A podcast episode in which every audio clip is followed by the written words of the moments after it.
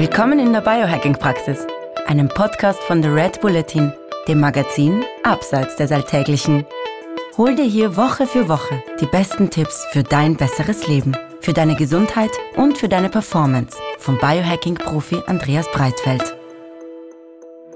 Willkommen in der Biohacking-Praxis von Andreas Breitfeld. Das bin ich. Herzlich willkommen. Und von Stefan Wagner. Das bin ich. Gleich zu Beginn. Das Wort Praxis verstehen Sie bitte nicht medizinisch, denn hier finden keine ärztlichen Beratungen oder ähnliches statt. Und zwar allein schon deswegen, weil ich kein Arzt bin, sondern Biohacker. In diesem Podcast geht es auch nicht um Krankheit, sondern um Gesundheit. Und es geht darum, wie Sie selbst mit Hilfe von Biohacking Ihr Leben verbessern können. Der Andreas ist professioneller Biohacker. Ich bin Amateur. Ich habe also jede Menge Fragen. Und ich hoffe doch sehr, dass ich die passenden Antworten dazu parat habe. Na dann gehen wir's an. Hallo Andreas. Hallo lieber Stefan. So, heute gehen wir an wieder mal eine unserer beliebten Fragen, Hörerinnen und Hörerfragenrunde. Ähm, sie bombardieren uns sehr freundlich, es entstehen auch zwischendurch sehr nette Plaudereien, wofür ich mich herzlich bedanken möchte. Ich finde es auch immer total nett, wenn mir Leute schreiben und dann ähm, Leute ähm, mir zutrauen, dass ich kompetente Antworten gebe hören Sie nicht auf damit. Ich fühle mich sehr geehrt. Und wenn ich Ihnen eine Antwort gebe, die ein bisschen ans Fachliche kratzt, dann habe ich eh vorher beim Andreas nachgefragt. Aber der Andreas ist natürlich die erste Adresse, klarerweise. So, und dann kommen die Fragen. Wir können nicht alle beantworten, die so an uns herangetragen werden, aber wir bitten dann immer darum, dass man sie quasi schriftlich ausformuliert und wir sammeln sie dann und wir machen dann eine kleine Liste von Fragen, von denen wir glauben, dass sie die meisten Leute interessieren und die packen wir dann in eine Folge, wie zum Beispiel heute. Und wir fangen, ja, und übrigens, ich finde es nach wie vor großartig, dass mehr Frauen als Männer sich an uns wenden, was nichts mit uns beiden zu tun haben kann, glaube ich, Andreas, sondern einfach damit, dass dieses Thema Biohacking, von dem wir eigentlich immer geglaubt haben, es ist so ein durch und durch männliches Thema eigentlich ein immer mehr durch und durch weibliches Thema wird. Und ich finde das super. Ja, absolut. Also auch wenn ich den Mechanismus immer noch nicht begriffen habe, aber ähm, wenn wir beiden, naja, Prachtexemplare tatsächlich in der Lage sind, die Hörerin äh, zum Thema Biohacking heranzuführen, dann ist es mir ein Fest. Es hat sich an den Andreas gewendet, K. Jöring. Weißt du den Namen? Nein. Weiß ich nicht. Es ging um die Frage, da haben wir über das Eisbaden geredet und dann ging es um die Sauna. Hat die Sauna denn auch Vorteile? Wurde da gefragt. Und ich nehme mal die Antwort vorweg. Der Andreas wird sagen, ja. Und dann wird er aber noch ein bisschen mehr dazu sagen, oder? Genau. Im Endeffekt ist es tatsächlich so, ich würde unheimlich gerne, ähm, weil die Arbeit von Dr. Rhonda Patrick zum Thema Heatshock-Proteine tatsächlich so äh, auch auf meinem Weg in die Biohacking äh, Welt ganz entscheidend war, weil äh, das Thema Sauna, Infrarotkabine oder ja, Hitze im Allgemeinen wirklich ein unendlich wertvolles Thema ist. Da werden wir sicherlich spätestens in der übernächsten Staffel sowieso mal einen Podcast dazu separat machen. Aber so lang wollen wir jetzt auch nicht warten.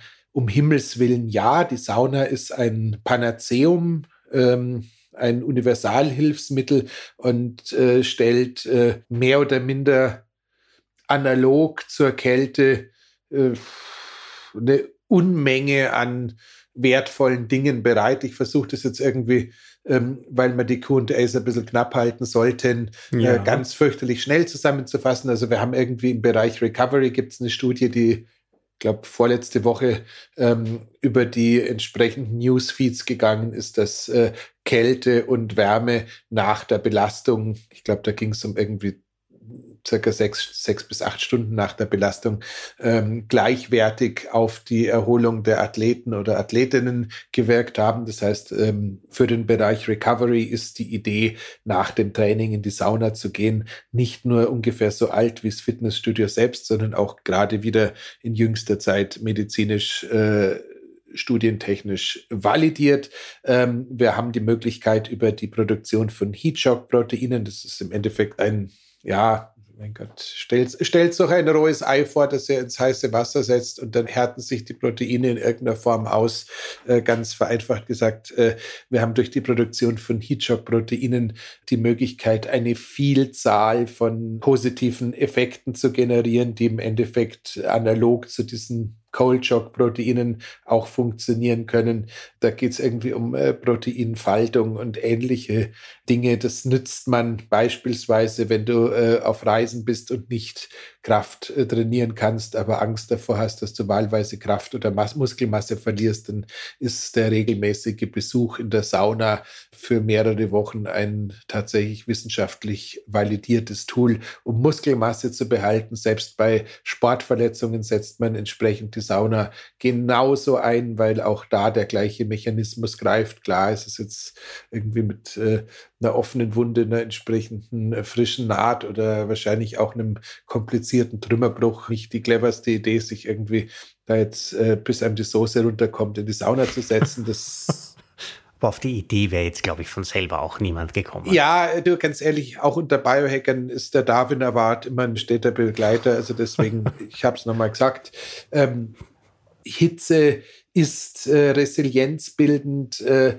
wenn man einmal äh, so eine wunderschöne finnische Sauna bzw. Saunazeremonie erlebt hat. Ich erinnere mich noch an die Zeiten, wo der Biohacker Summit noch in den Niederlanden stattgefunden hat und nicht in Amsterdam. Da ist man dann irgendwie, wenn man in, in, Helsinki. Äh, in Helsinki stattgefunden hat und nicht in Amsterdam, danke. Ähm, da ist man dann, wenn man zu den äh, Erlauchten, was auch immer Leuchen gezählt hat, irgendwie nach der Veranstaltung noch zwei Tage irgendwie ins tiefste Hinterland verschwunden. Und da gab es dann so einen nicht mehr ganz frischen älteren Herrn, äh, der mit seiner gefühlt 40 Jahre jüngeren Partnerin da ein riesen Landgut bewirtschaftet und dort eben die größte Sauna Finnlands betreibt, ist sicherheitshalber auch der Vorsitzende des finnischen Saunaverbands und äh, Erfinder des berühmt-berüchtigten Saddle Chairs, über den ich mich, glaube ich, in einer anderen Episode schon mal lustig gemacht habe, soweit ich mich erinnere.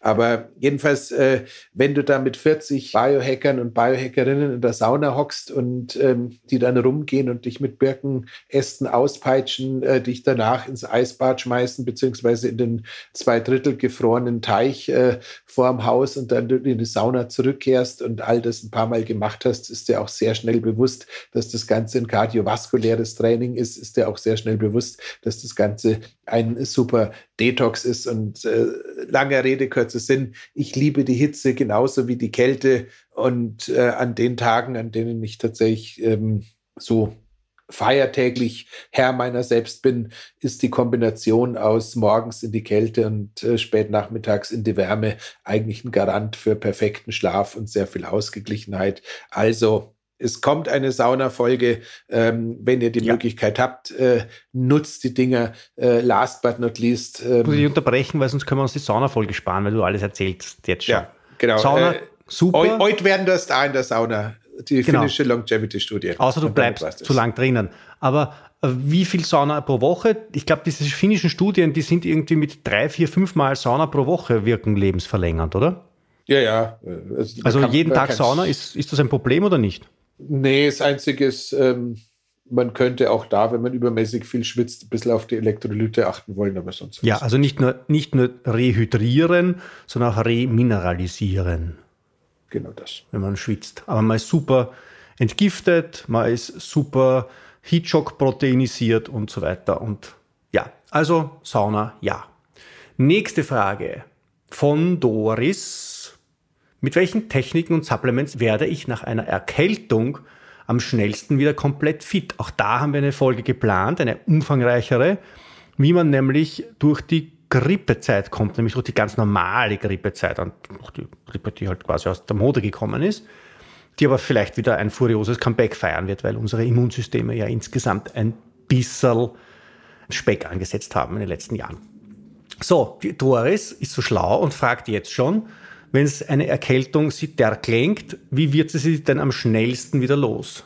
Aber jetzt in zwei, drei Minuten, Andreas. Okay, ich vermute äh, mal, es wird das Thema Glutathion daherkommen, es wird vielleicht das Thema Cystein daherkommen, es wird vielleicht das Thema Melatonin daherkommen. vermute ich einmal, es wird das Thema Vitamin C logischerweise daherkommen, vermute ich jetzt einmal. Es wird das Thema Vitamin D daherkommen, vermute ich mal, und das Thema Zink. Oder? Wunderbar. Ich gehe schnell zur Tür und lasse den Paketboten rein. Stefan, du hast tatsächlich alles gesagt, ähm, was es zu sagen gibt. Nee, ähm, ist tatsächlich so. ähm, das heißt, äh, Vitamin C, fangen wir damit an, was kann man beim Vitamin C falsch machen? Da gibt es ja doch immer noch eine Vielzahl an Möglichkeiten.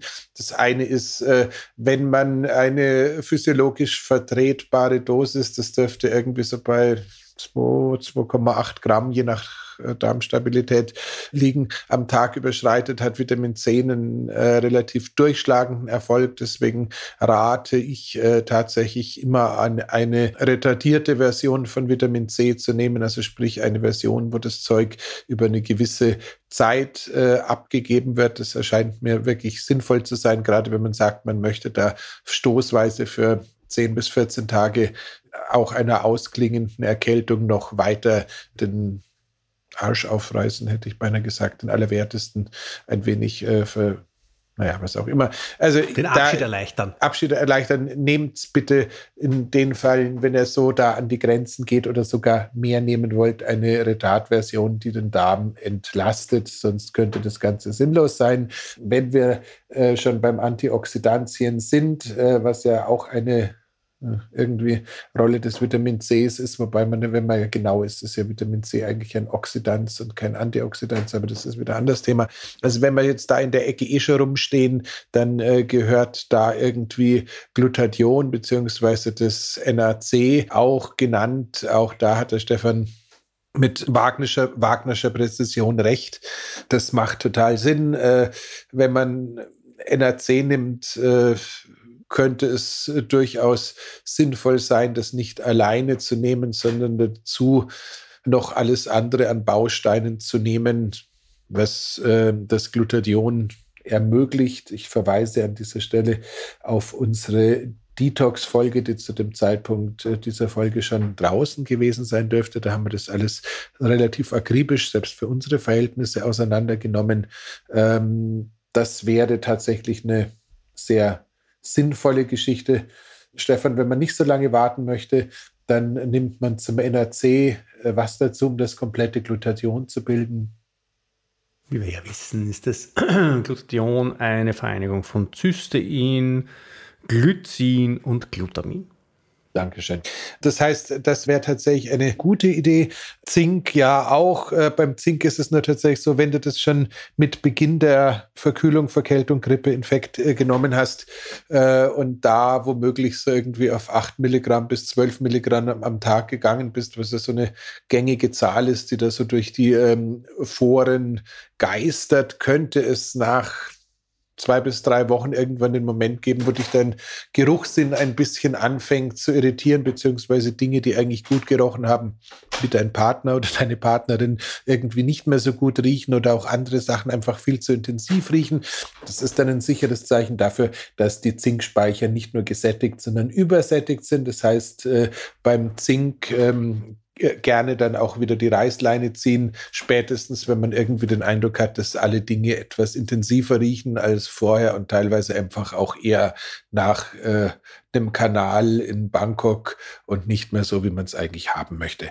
Ähm, ja, also wie gesagt, du hast äh, nichts groß unerwähnt gelassen, was ich im Rausgehen aus einer Erkältung, einer Grippe. Sauna? Sauna, ja, man muss jetzt, muss jetzt dazu sagen, Sauna, ja, also es gibt keinen wirklichen Grund, nicht in die Sauna zu gehen, wenn man den potenziell fiebrigen Teil oder sowas hinter sich gelassen hat. Es dürfte jetzt aber auch keinen echten Benefit geben. Genauso ist es mit der Kälte. Ähm, die kannst du genauso ähm, dann wieder einschleichend beginnen in beiden Fällen sollte man halt irgendwie alles, was äh, einen potenziell noch geschwächten Körper zu sehr mit der Umwelt auseinandersetzt, hinterher unterlassen. Also ähm, Sauna und danach eine halbe Stunde im Freien, im Schnee rumstehen, ohne entsprechende Kleidung könnte vielleicht zu dem Zeitpunkt keine so clevere Idee sein. Und äh, nach dem Eisbad äh, in bester Wim Hof-Manier im Horse-Dance rumzustehen und zu warten, dass das Schlottern aufhört, könnte vielleicht auch ein, zwei Wochen zu früh sein. Zistrosentee ähm, und Lysin habe ich noch auf meiner gedanklichen Liste. Lysin als antivirale Aminosäure. Äh, also beim Zistrosentee sind wir komplett beieinander. Ähm, das Lysin und das Arginin vertragen sich nicht so gut. Ich bin eher ein Arginin als ein Lysin-Mensch. Man könnte in der Früh Arginin nehmen oder am Abend Lysin. Ich habe gehört tatsächlich zu den eigenartigen Menschen, die sich so diese klassischen, also Lysin, um es kurz zu erklären, ist normalerweise vor allem, wenn du mit dem Thema ähm, Herpes irgendwie geschlagen bist, ein Wundermittel und echt fantastisch, wenn du sowohl bei akuten Herpesausbrüchen, also sprich virale Infektionen, irgendwie feststellst, dass deine Pizza im Gesicht oder anderswo wächst, äh, kannst du mit ähm, Lysin sowohl als Infusionslösung als auch als äh, einfach nur Tablette, wenn du es einigermaßen hoch dosierst, in zwei bis drei Tagen auch einen wilden Herpes äh, wieder zurück in die Zelle treiben. Loswerden tut man ja leider nicht, aber man kann zumindest den Ausbruch unterbinden. Das äh, mache ich mit meinen Klientinnen, mit meinen Klienten. Ähm, das ist auch total validiert. Wie gesagt, ich persönlich äh, nutze das Zeug nicht, aber man könnte es definitiv auch dazu tun, Zistrosentee sowieso und damit noch irgendwas dazu kommt, was jetzt ein bisschen weniger nach Kräuterdoktor und ein bisschen mehr nach Biohacker klingt, wären tatsächlich unsere Rotlicht- bzw. die Infrarotpaneele nochmal was, wo ich sagen würde, das wäre noch eine relativ schöne Idee, um nochmal quasi extern den äh, Mitochondrien, die vielleicht auch noch ein bisschen geschwächt sein könnten, Energie zuzuführen. Aber insgesamt nichts dabei, was ich jetzt als so richtig bahnbrechend beitragen kann. Also hast du fantastisch beantwortet, Stefan. Schreibt sie weiter. Sehr gut. Ja, ja, ja, ja, ja. So, dann Julian. Julian ähm, bezieht sich auf unsere ähm, Folge mit dem Continuous Glucose Monitoring und er fragt, warum ist das so toll, wenn man seinen Insulinspiegel möglichst gering hält über den Tag? Das hat er irgendwie nicht verstanden und ich finde das eine ziemlich coole Frage, weil sie eigentlich ganz am Beginn der Sinnhaftigkeit oder des Verständnisses der Sinnhaftigkeit von diesem ganzen Glucose-Testen steht. Warum wollen die Biohacker am liebsten eine, ich glaube nämlich nicht, dass sie einen so möglichst niedrigen haben wollen, sondern sie wollen einen so möglichst konstanten ähm, Blutzuckerspiegel oder Insulinspiegel haben. Und ist Blutzuckerspiegel gleich Insulinspiegel? Frage ich jetzt in Ergänzung zum Julian. Ähm, ja, also können wir, das, können wir das kurz beantworten? Weil ja, nicht wir. zu viel, weil wir, ma wir, wir machen ja sowieso eine, noch eine wir haben ja noch Zweite. eine Folge, wo ich erzähle von, meinem, von meinen genau. Ergebnissen und Erlebnissen. Also grundsätzlich die, Schwank die Schwankung ist die echte Sau. Also wir wollen definitiv keine großen Schwankungen drin haben, weil die. Von Blutzucker oder von Insulin oder von beidem oder ist das eh das Gleiche? Das, das, das ist. Äh, Schlüssel und Schloss. Also das ist völlig wurscht. Wenn du einen Blutzuckeranstieg hast, dann reagiert der Körper mit einer verstärkten Ausschüttung von Insulin. Wenn du verstärkt Insulin ausschüttest, wird der Blutzucker aus dem Blut in die Zelle transportiert. Das ist äh, die Aufgabe des Insulins. Tendenziell, wenn du gleichzeitig noch ein bisschen Fett gegessen hast, wird es auch mitgenommen. Das ist dann sozusagen äh, der Gänsebraten mit dem Knödel der funktioniert dann quasi Huckepack-Effekt. Das heißt, äh, aber um zurückzukommen, Blutzucker ist der Trigger für Insulin und Insulin ist sozusagen der äh, Transporter für Blutzucker. Das heißt, wenn das eine ansteigt, wird das nächste in der Folge ansteigen und wenn das eine dann wieder senkt, wird das andere in der Folge auch wieder sinken. Wenn jetzt das Insulin den Blutzucker zu konsequent abtransportiert hat, kommen wir in einen Unterzucker. Der hat dann wiederum zur Folge, dass wir ähm, Schaufenster von Bäckereien einschlagen, Eiswägen überfallen und ähnliches tun. Also dementsprechend ähm, ist das in dem Fall zwar nicht das gleiche, aber untrennbar miteinander verbunden. Aber ein stabiler Blutzucker wäre in der Folge das Erstrebenswerte. Und ähm, ja, ein besonders niedriger definitiv nicht. Es gibt nur so, je nachdem, welcher medizinischen Fachrichtung oder welchem Studienjahr man so folgt, äh, gibt es halt irgendwie schon so einen Wunsch, dass der äh, nüchtern Blutzucker irgendwo so, ja, ich glaube, unter, unter 100 ist, glaube ich, momentan so das, was als erstrebenswert gilt. 85 ist das für, für die Streber und äh, 75 ist dann wirklich geil, aber tatsächlich ist so diese nüchtern Blutzuckerwerte, das werden wir dann auch in der äh, CGM-Folge nochmal genauer anschauen müssen.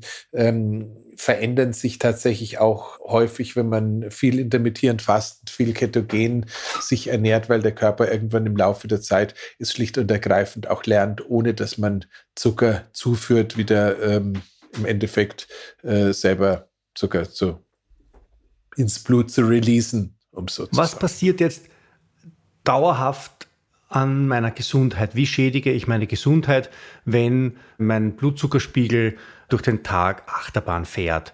Werden dann irgendwelche, äh, entsteht eine Insulinresistenz? Äh, äh, was macht dann eine Insulinresistenz überhaupt? Werden meine, äh, also kriege ich dann, kriege ich dann Diabetes? Ähm, äh, werden dann meine Augen kaputt und fallen mir die Beine ab und, und so weiter? Was passiert dann?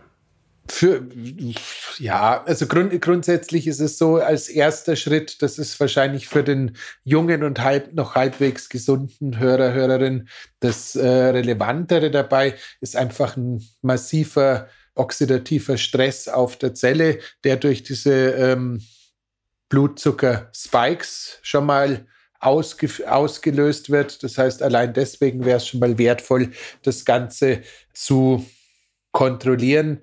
Und äh, in der Folge ist es tatsächlich so, ähm, äh, dass äh, die Blutzucker-Insulinreaktion anders als viele andere nicht äh, nach diesem Körperprinzip use it or lose it oder nach dem äh, Körperprinzip, dass das, das quasi wie bei einem Muskeltraining wir mit äh, vielen Blutzuckerschwankungen äh, sozusagen auch in der Lage sind, die Blutzucker-Insulinreaktion zu verbessern oder zu stärken, sondern im Gegenteil, es scheint tatsächlich so zu sein, dass äh, der Körper ähm, auf immer höhere Mengen Insulin zurückgreift, die er sozusagen durch das System durchfluten äh, lässt, äh, was dann in der Folge irgendwann dazu führt, dass man mit Bordmitteln gar nicht mehr in der Lage ist, diese Transportfunktionen entsprechend ablaufen zu lassen. Das heißt, es wäre wirklich ein äh, sehr wertvoller Hinweis, den niedrigen glykämischen Index bei der Nahrung zu favoritisieren und wirklich zu schauen, dass man da diese fiesen Blutzuckerspikes äh, im Rahmen hält und alles weitere dann in der CGM-Folge, oder? Ja. Da kommen dann nämlich auch noch Fragen, die ich eigentlich für heute geplant hatte, aber die werden wir dann dort auch beantworten. Von der Anna haben wir die Frage, ähm, wir haben einmal über Fette geredet und auch über gesunde Fette und nicht so gesunde Fette. Und jetzt fragt sie, ob so hochwertige, edle, kaltgepresste Kürbisöle, Walnussöle, ja, so diverse Pflanzen- und Samenöle von Biobauern ums Eck, ja, mit liebevoller, handgeschriebener Etikette, mhm. ob die auch schlecht sind. Oder ob die so gut sind, ja. wie man sich das wünschen und es würde, weil sie ja von den netten in die Augen, sind. weil es ist Herbst und äh, es ist Kürbiszeit und ehrlich gesagt, es gibt kaum was Netteres als eine Kürbissuppe äh, mit ein paar Tropfen Kürbiskernöl obendrauf und äh, noch ein paar Kürbiskernen angeröstet dazu oder ein Vogelsalat mit einem Kürbiskern on. Aber es ist tatsächlich, auch wenn es äh, der Bauer zwischen den Arschbacken biologisch äh, komplett selbst gepresst hat und wenn die Glasflasche noch von der Oma selbst geblasen wurde, wurde, es ist trotzdem ein Gift. Es tut mir leid. Es ist äh, letzten Endes so, der, äh, jetzt kann man natürlich sagen, ihr spinnt ja alle, ihr Biohacker, aber nein, diese äh, Linolsäure ist ab einer relativ äh, geringen Menge einfach nichts mehr, was wir äh, uns zuführen wollen. Und wenn man sich davon, wenn man davon ausgeht, wie viele Walnüsse man so pressen muss, um so ein gutes Stammball Walnussöl zu erzeugen, dann hat man da schon eine Vorstellung, dass bei diesen Pressprozessen einfach solche Mengen an dem äh, Pflanzenmaterial verbraucht werden, dass das halt sehr schnell dazu führt, dass es halt leider Gottes ähm, mit einer gesunden Ernährung nicht mehr in Verbindung zu bringen ist. Dazu kommt, ähm, bei den Pflanzenölen noch ein weiteres Thema, das dann äh, die Fettoxidation äh, betrifft, wo man dann auch noch sagen muss, äh, es wäre, wenn man sowas saisonal ab und zu ein anwendet, weil man sagt, ich trinke auch mal einen Schnaps nach dem Gänsebraten und bin trotzdem ein Biohacker, dann darf ich auch dreimal im Jahr Kürbissuppen essen und habe da Kürbiskernöl drauf oder einen Vogelsalat mit dem Walnussöl. Ähm, dann bitte, wenn diese dreimal vorbei sind, schmeißt die Flasche weg und kauft nächstes Jahr nochmal eine neue, weil man müsste es dann auch noch kühl und dunkel halten, um die Oxidation unter Kontrolle Oxidieren zu halten. würden aber dann die Omega-3-Fette und nicht die Omega-6-Fette. Und das, worüber wir jetzt gesprochen haben, das ist ja, dass die Omega Omega-6-Fette, die diese Entzündungen auf zellulärer Ebene befeuern, dass die auch in dem ganz frischen, ganz soeben ideal gepressten Öl sind diese Omega-6-Fette drin, vor allem die Linolsäure, die wir nicht wollen. Absolut, aber ähm, die, ja. äh, die Ranzigkeit von saisonalen Produkten, das war jetzt ein Zweiersprung. Ich habe wahrscheinlich darüber nachgedacht, dass selbst bei mir im Küchenschrank bzw. im Kühlschrank noch ein Kürbiskernöl vom letzten Herbst rumsteht und äh, dass das jetzt definitiv seine Halbwertszeit überschritten ja. hat. Aber danke für die Korrektur. Gut, das heißt also, wir, ähm, wir nehmen Abstand von diesen Pflanzenölen, auch wenn sie noch so liebevoll biologisch und großartig gepresst sind, ähm, nehmen wir äh, Kürbiskerne ein, nehmen wir Walnüsse ein, Sonnenblumenkerne. Ja, die, Do die, die, Dosis macht das Gift. Also wie gesagt, das Thema Linolsäure ist irgendwie schon ein relativ dominantes, aber ich habe jetzt ähm, keine Zuckungen, wenn ich irgendwie in der Gastwirtschaft bin und einen Salat bestelle und da hat man mir ein paar Sonnenblumenkerne drüber gestreuselt oder wenn ich irgendwie ähm, jetzt gerade im Herbst irgendwo beim Heurigen sitzen würde und schon auf den Wein verzichte und dann gibt es da ein paar Walnüsse. Also irgendwo glaube, man darf, wenn man wirklich äh, einfach davon ausgeht, dass es äh, eine saisonale Delikatesse ist, die wirklich in Maßen genossen werden möchte, darf man sowas schon mal machen. Aber es wäre tatsächlich eigentlich besser nicht. Gut. Der Charlie hat gefragt, etwas relativ Spezielles. Der hat über die, das Thema Körpertemperatur äh, und zwar verweist auf einen anderen Podcast äh, über die Temperatur im Gehirn. Ich muss gestehen, ich kenne den Podcast nicht. Und er fragt, ob es Supplements gibt, die die Körpertemperatur beeinflussen und ob das auch helfen würde, die Temperaturschwankungen im Gehirn zu erhöhen im Verlauf des Tages oder auch zur Nacht hin die Temperatur zu senken. Ein Effekt, der ja Sinn machen würde, sagt der Charlie. Jetzt weiß ich nicht ganz genau, worauf er hinaus will. Was ich weiß, ist, dass ein Absinken der Körpertemperatur gegen den Abend oder in der Nacht uns hilft, besser einzuschlafen. Und in der Früh ein quasi hormongesteuertes Ansteigen der Körpertemperatur uns hilft, wieder wacher zu werden. Ich vermute mal, er verweist auf das.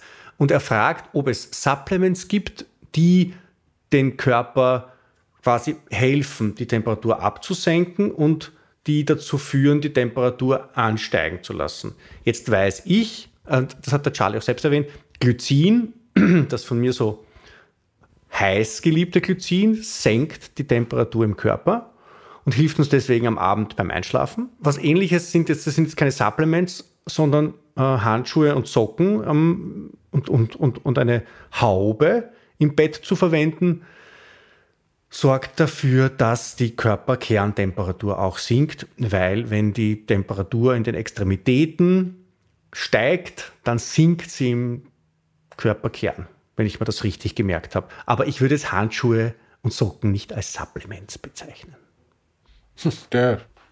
Gibt es noch irgendwelche Supplements, mit denen man die Körperkerntemperatur beeinflussen kann, außer heißer Tee? Also ich muss gestehen, mir ist nichts bekannt. Also die, äh, die Auswirkung von Glycin auf die Körpertemperatur, die Charlie selber schon genannt hat, ja, die scheint tatsächlich vorhanden zu sein. Tendenziell könnte man natürlich jetzt irgendwie wild drüber nachdenken, ob nicht letzten Endes alles, was irgendwie die, den Stoffwechsel anregt, ob nicht äh, letzten Endes alles, was irgendwie die Aktivität der Mitochondrien und in der Folge die ATP-Bereitstellung anregt, nicht in dem, dem einen oder anderen Ausmaße auch eine Erhöhung der Körperkerntemperatur mit sich bringen würde. Also die, auf dem Pathway, da hätte ich jetzt kein Problem, ein bisschen vor mich hin zu schwadronieren. Aber wenn es um das Absenken tatsächlich geht, äh, wird es ja im Endeffekt auch darum gehen, äh, Stoffwechselprozesse zu verlangsamen. Und ähm, da bin ich jetzt offen gesagt, ja, einen Zentimeter neben meines Besoldungsgrads unterwegs. Also die ähm, Idee, dass das äh, Glycin, bis äh, auch in dem Podcast, auf den Charlie verweist, äh, da glaube ich auch schon fast angerissen wird, tatsächlich ähm, Beitrag leisten kann, die Hirntemperatur genauso wie die Körperkerntemperatur nach unten zu regulieren, erscheint mir in keinster Weise abwegig, sondern sogar relativ stringent. Ähm, ob das jetzt allerdings in der Schlafphysiologie zusammenhängt, ob wir überhaupt durch die Temperaturerhöhung oder Temperaturabsenkung im Gehirn. Wir könnten allfällige Hitzköpfigkeit in den Griff kriegen dadurch, aber das weiß ich nicht, ob er das wissen will. Die Frage ist schon relativ lustig, weil wenn man äh, die Antwort davon ausgeht, dass die, dass, ja, nee, nee, lass uns noch ganz kurz darauf rumbeißen. Wenn wir davon ausgehen, dass die Melatonin-Freisetzung durch das Absinken der Körpertemperatur getriggert wird und das ja nicht das Zeug ist, das womöglich auch im Darm gebildet werden könnte, sondern wirklich das aus der Zirbeldrüse ist, was wir dafür brauchen. Wenn wir gleichzeitig davon ausgehen, dass das Ansteigen der Körpertemperatur zu einem verstärkten Ausschüttung der Stresshormone führt, die dann sozusagen den Aufwach einleiten, wäre es ein, eine Aufgabe, für eine kleine Forschergruppe in Stanford, einfach zu sehen, ob die Hirntemperatur und die Körperkerntemperatur einem korrelierenden Temperaturbogen unterworfen sind. Aber ich fürchte, ich äh, selbst wenn ich jetzt mein Bratenthermometer ausgraben würde äh, und mir das etwas weiter als ins Ohr ramme, bis zum Hirn komme ich nicht. Ich kann es dir nicht sagen, Charlie. Ähm, ist eine geile Frage, ist eine geile Hypothese aber ich finde weder beim Recherchieren noch jetzt beim Beantworten. Ich habe gegoogelt, während du nach, also du denkst nach, ich google. So, so, macht, so macht jeder das, was er am besten kann.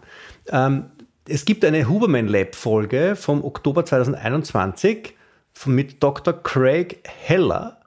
Using Temperature for Performance, Brain and Body Health.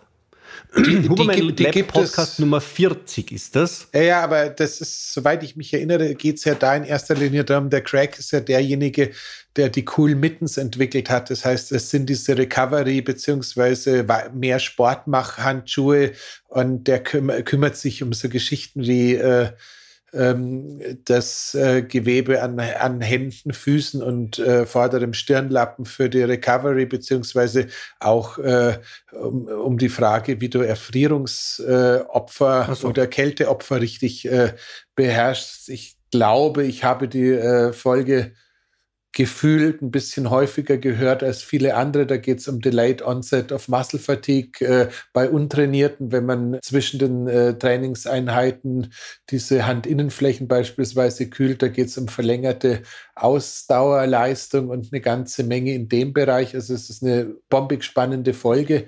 Aber ähm, es würde meine komplett selektive Wahrnehmung jetzt äh, mit sich bringen, wenn sich die tatsächlich da auf das Thema Gehirntemperatur in irgendeiner Weise zu bewegt hätten. Okay. So.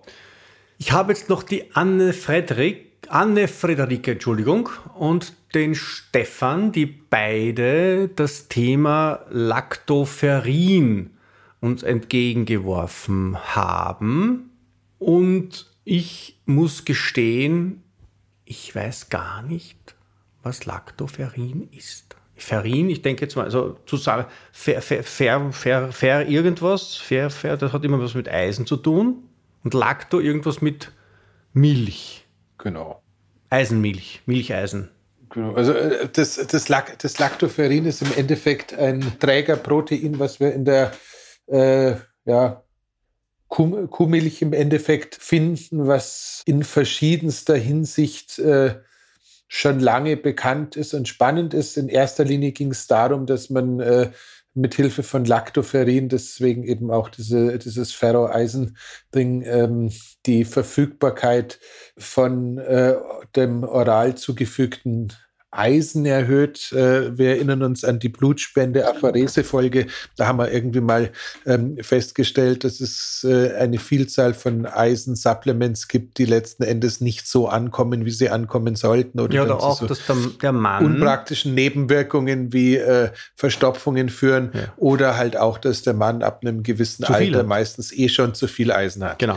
Aber ähm, nichtdestotrotz, wenn du jetzt also ähm, eine blutspendende Frau bist oder ähm, einfach gerade äh, bei meinen Klientinnen kenne ich das schon ab und zu, wenn die sehr, ja, wie sagt man da, intensive Perioden mit viel Blutverlust haben, dass einfach tatsächlich dieses, dieser dauerhafte Eisenmangel ein äh, sehr relevantes Thema ist.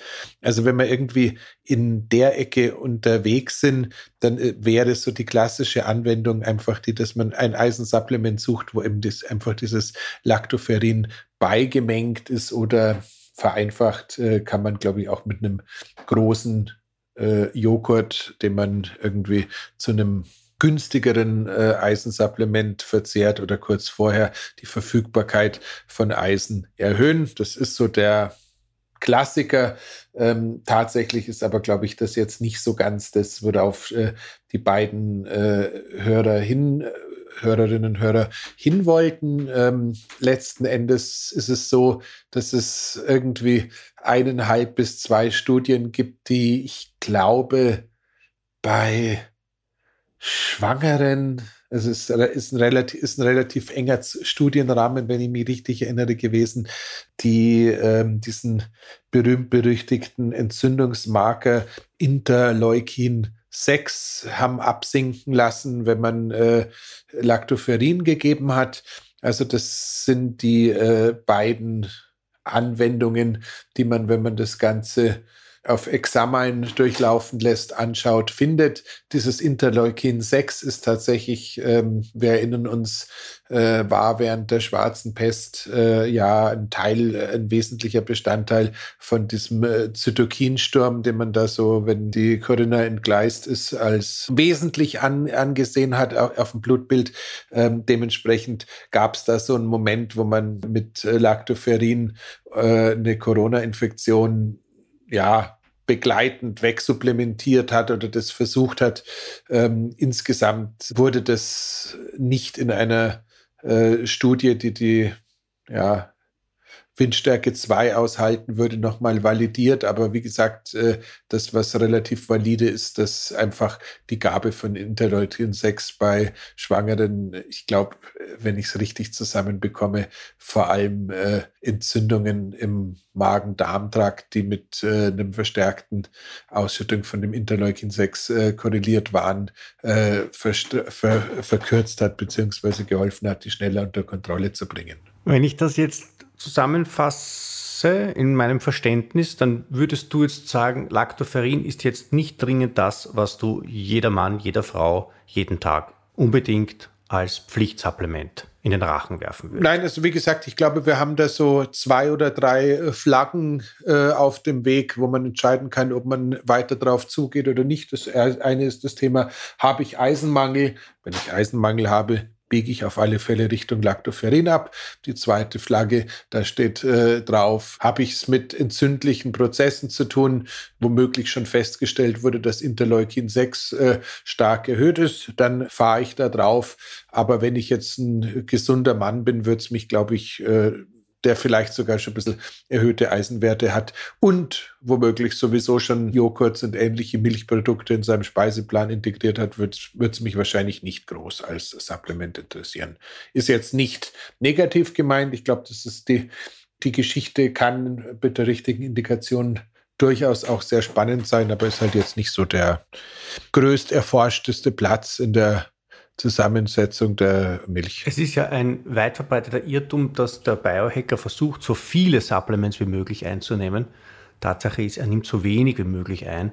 Das sind aber dann halt oft auch relativ viele.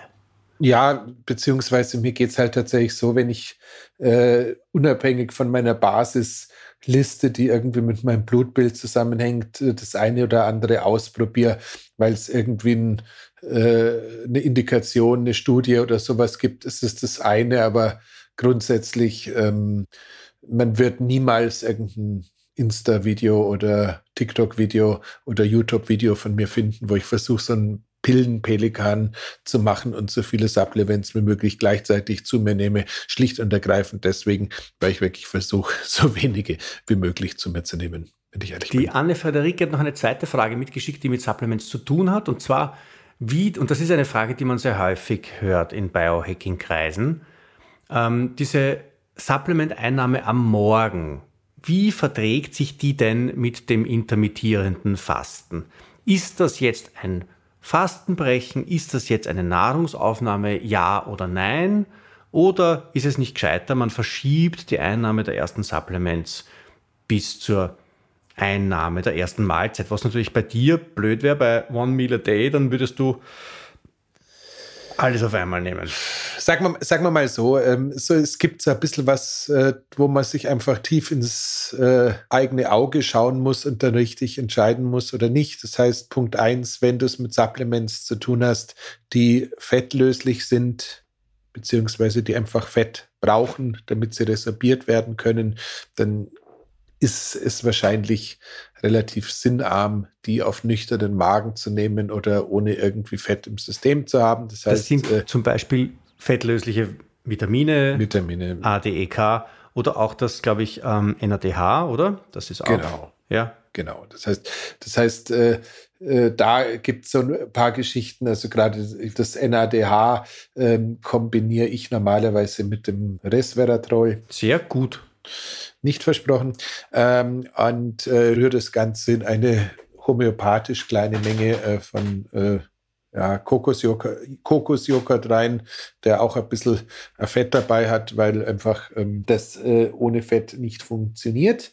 Also das Resveratrol schon, aber das, äh, das äh, NMN eben nicht und äh, dementsprechend ähm, macht Sinn, wenn man die schon zusammennimmt, das Ganze irgendwie in einer Trägersubstanz zu nehmen. Sonst ist natürlich, wenn du deinen Biohacker-Kaffee, Butterfett-Kaffee hast oder sowas, da auch ausreichend Fett oder Öl drin. Beides äh, würde allerdings nach der klaren Definition von Sachin Panda äh, ohnehin schon den physiologischen Fastenprozess unterbrechen. Also da haben wir was, womit wir kämpfen müssen. Auch äh, ab 200 Millilitern Fischöl, also so ein schönes Stammball Fischöl, ist höchstwahrscheinlich auch dazu in der Lage, ähm, den äh, Fastenprozess zu unterbrechen. Das heißt, ähm, die Dinge, wo du einfach äh, Fett dabei hast, äh, die aus Fett bestehen oder du Fett dazu brauchst, ähm, die sind schon eher ein bisschen problematisch. Ja, aber ist es ähm, nicht auch so, dass man, ähm, wenn man jetzt zum Beispiel sagt, ein paar Tage vielleicht wirklich, will ich wirklich fasten und dass man dann ein paar Tage einfach auch auf die Supplements verzichtet. Ich meine, man stirbt da nicht dran, wenn man dann äh, ein, zwei Tage kein Vitamin D nimmt oder so. Über, über, überhaupt nicht. Das ist völlig unproblematisch, um ehrlich zu sein. Äh, Im Endeffekt ist es eher sogar so, dass ich sagen würde, es tut dir jetzt nicht in irgendeiner Weise weh, wenn man äh, auch bei den Supplements immer wieder mal Pausen einlegt oder irgendwie mal sagt, äh, ich mach, gönn mir jetzt mal zwei Wochen ohne alles, weil ich in Urlaub fahre und ich habe jetzt keine Lust, irgendwie meine ganzen Flaschall mitzunehmen. Also das ist alles gut. Ich meine, klar, äh, langes Fasten ist was Spezielles. Also Elektrolyte, Mineralien würde ich da schon mit reinnehmen, weil also ich merke selbst bei mir, dass ich irgendwie, wenn ich ein bisschen ausreichend äh, mich bewege und äh, ein bisschen ausreichend wenig esse, dass dann irgendwie nach zwei oder drei Tagen so unwillentliche Muskelkontraktionen oder sowas können dann schon mal mal vorkommen. Also das ist irgendwie, du machst den Helden und machst irgendwie dein, deine, deine Eisbaden im Fluss-Session und äh, erhebst dich aus dem Wasser wie so ein äh, Wunderwahl und plötzlich äh, ziehst du auf der linken Seite die Bauchmuskulatur zusammen oder sowas. Also kann schon mal vorkommen. Also dementsprechend äh, äh, Elektrolyte, Mineralstoffe gerne schon, aber den Rest kann man ohne Probleme auch mal aussetzen. Okay. Also entspannt sein zwischendurch mal gerne auch ein bisschen die äh, Supplements einnehmen ähm, und dann hat man vielleicht nicht den hundertprozentigen Fasteneffekt, aber wenn man dann zwischendurch einmal normal fastet, richtig fastet und dann die Supplements auch gleich ganz weglässt, dann hat man das Beste aus beiden Wegen. Genau das. So, dann hat noch der, der Stefan mit PH, der auch noch dazu meinen Nachnamen trägt. Und der mich schon im Lab besucht hat. Okay, der hat eine ganze Reihe von Vorschlägen gemacht für Folgen, für Folgethemen. Wir bedanken uns herzlich. Manche sind tatsächlich schon in der Zwischenzeit behandelt worden, wie zum Beispiel die Apharese, die uns immer wieder begegnet. Ähm, zwei Themen, glaube ich, sind passend für dieses Format jetzt. Das eine ist die Massagegun und das Stretching. Ich glaube, die sind auch ein bisschen miteinander verwandt, weil beide ja auch mit dem Muskel- und Fasziengewebe zu tun haben. Ähm, magst du dazu noch irgendwas sagen? Verwendest du selbst eine Massagegun und, und stretchst du auch oder trainierst du nur? Ähm, sag, sag mal so, äh, das Thema Stretching hat gerade eine unglaublich wieder mal äh, neue Phase bekommen. Also für diejenigen, die irgendwie auf der Jagd nach Hypertrophie sind, also sprich nach sichtbaren Muskelgewinn, ähm, da ist es tatsächlich so, dass eine Minute Stretching nach äh, dem Vollenden des äh, Trainings der entsprechenden Muskelpartie tatsächlich einen massiven Beitrag zu einer verstärkten äh, ja, im Endeffekt zuerst Flüssigkeit, Flüssigkeit in den Muskel einführen und in der Folge dann tatsächlich auch Muskelwachstum äh, triggern zu haben, scheint die äh, Studie dazu schaut relativ gut aus, muss man sagen.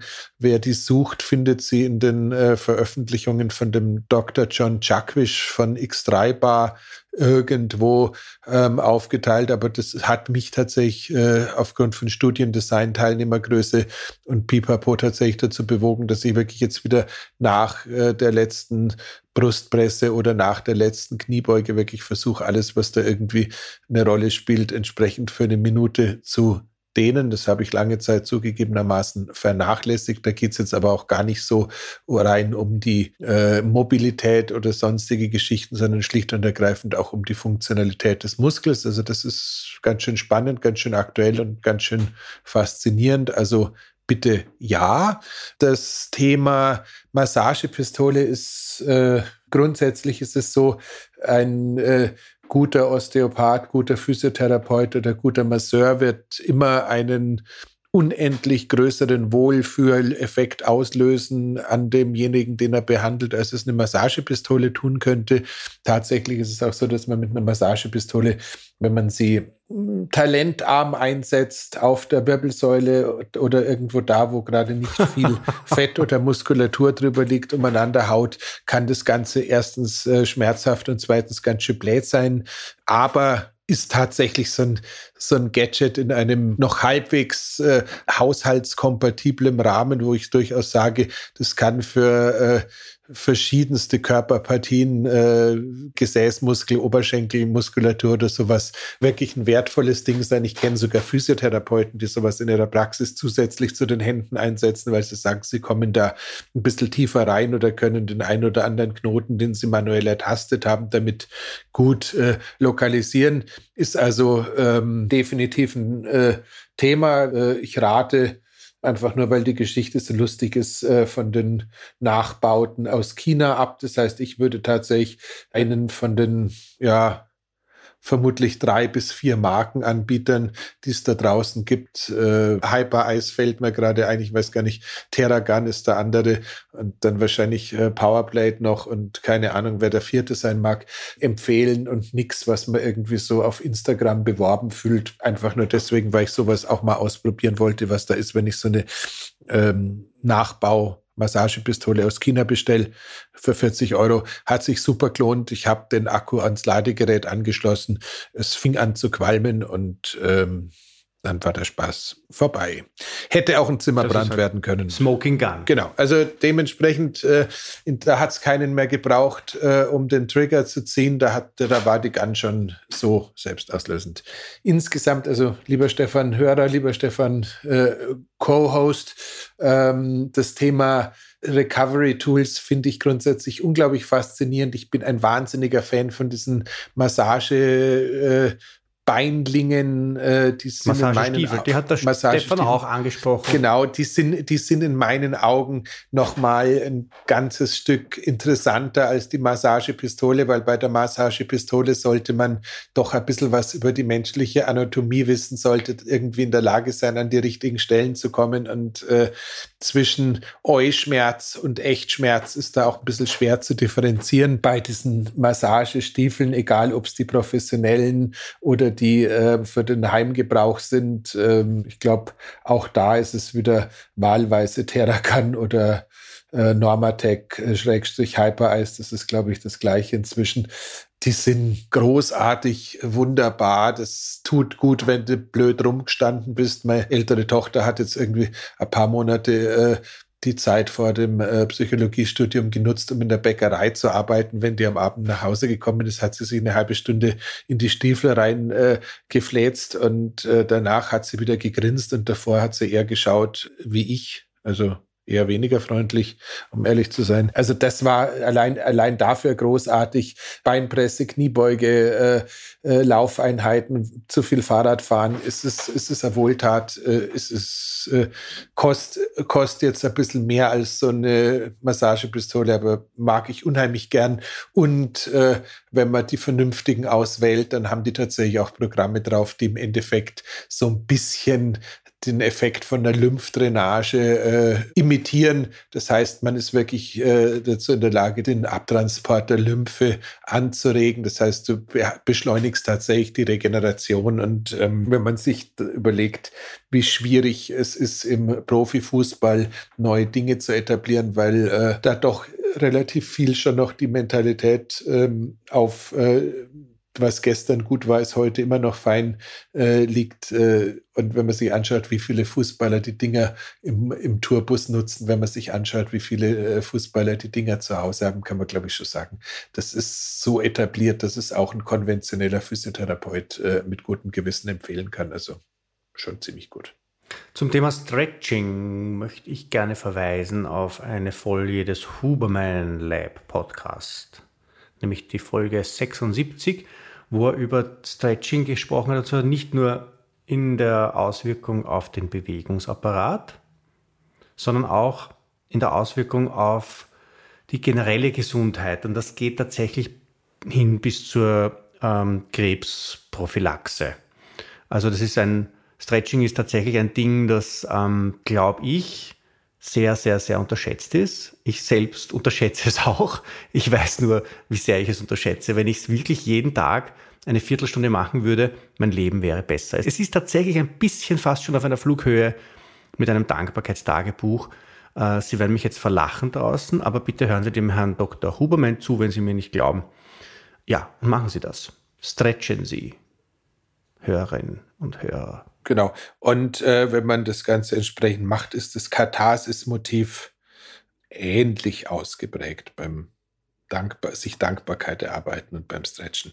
Also insofern dringende Empfehlung. Ich glaube, wir sind durch. Ja, wir Dann, sind jetzt schon äh, fast auf einer Stunde herst. Das ist ein Wahnsinn. Ah, wir verplaudern uns, es ist fürchterlich. Wir wollen eigentlich eher den Dreier vorn stehen haben und nicht den Fünfer nicht bei unseren Lebensjahrzehnten, sondern bei unseren Minuten. Zumal wir so natürlich auch statistisch gesehen unseren Stundenlohn quasi in den Keller treiben. Ja. Aber davon ganz abgesehen, ihr Lieben. Wir ähm, machen Überstunden, Überminuten. Wir arbeiten äh, total gerne für euch. Wir reden auch gerne viel. Ähm, ich besonders. Ähm, nichtsdestotrotz, ich hoffe, wir konnten einige der aufgelaufenen Fragen wieder abarbeiten. Äh, gerne weiter fragen, gerne weiter schreiben. Ja, und wenn, wenn nicht alle beantwortet wurden, dann, dann sorry, aber wir lesen alle, wir äh, nehmen alle auf unsere Liste auf, wir berücksichtigen alle auf die eine oder andere Weise. Manche, manche beantworten wir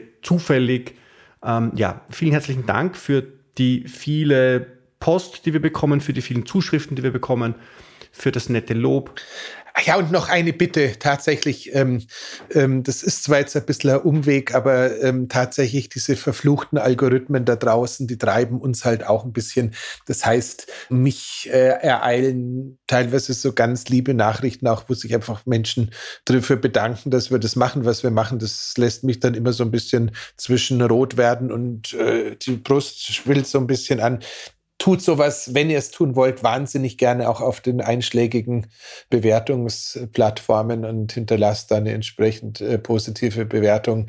Es ist äh, echt schade, dass wir in der Zeit angekommen sind, wo sowas so ist, aber jede Bewertung füttert den Algorithmus und hat zur Folge, dass der eine oder andere, der uns noch nicht entdeckt hat, dann von der Software selbst darauf hingewiesen wird, dass es uns beiden mittelalte Zausels da draußen gibt und wenn ihr einen Vorteil daran habt, vielleicht hatten andere auch dann. Also tiefste Dankbarkeit und äh, in jedem Fall bleibt uns treu. Wir bleiben uns auch treu, ich verspreche es euch. Passt auf euch auf. Bis bald, ihr Lieben. Wiederschauen, Baba. Gute Zeit. Ciao. Das war die Biohacking-Praxis, der Health Performance Lifestyle Podcast von The Red Bulletin. Mehr davon findest du überall, wo es Podcasts gibt, auf www.redbulletin.com und natürlich in unserem Magazin. Stefan Wagner schreibt im Magazin Carpe Diem eine Kolumne über Fort- und Rückschritte im Leben eines Biohackers. Andreas Breitfeld ist der Red Bulletin-Experte für Biohacking. In München betreibt er das europaweit einzigartige Biohacking Lab. Mehr Infos dazu findest du auf www.breitfeld-biohacking.com. Hat dir unser Podcast gefallen? Dann freuen wir uns über deine Bewertung. Und noch mehr, wenn du uns weiterempfiehlst.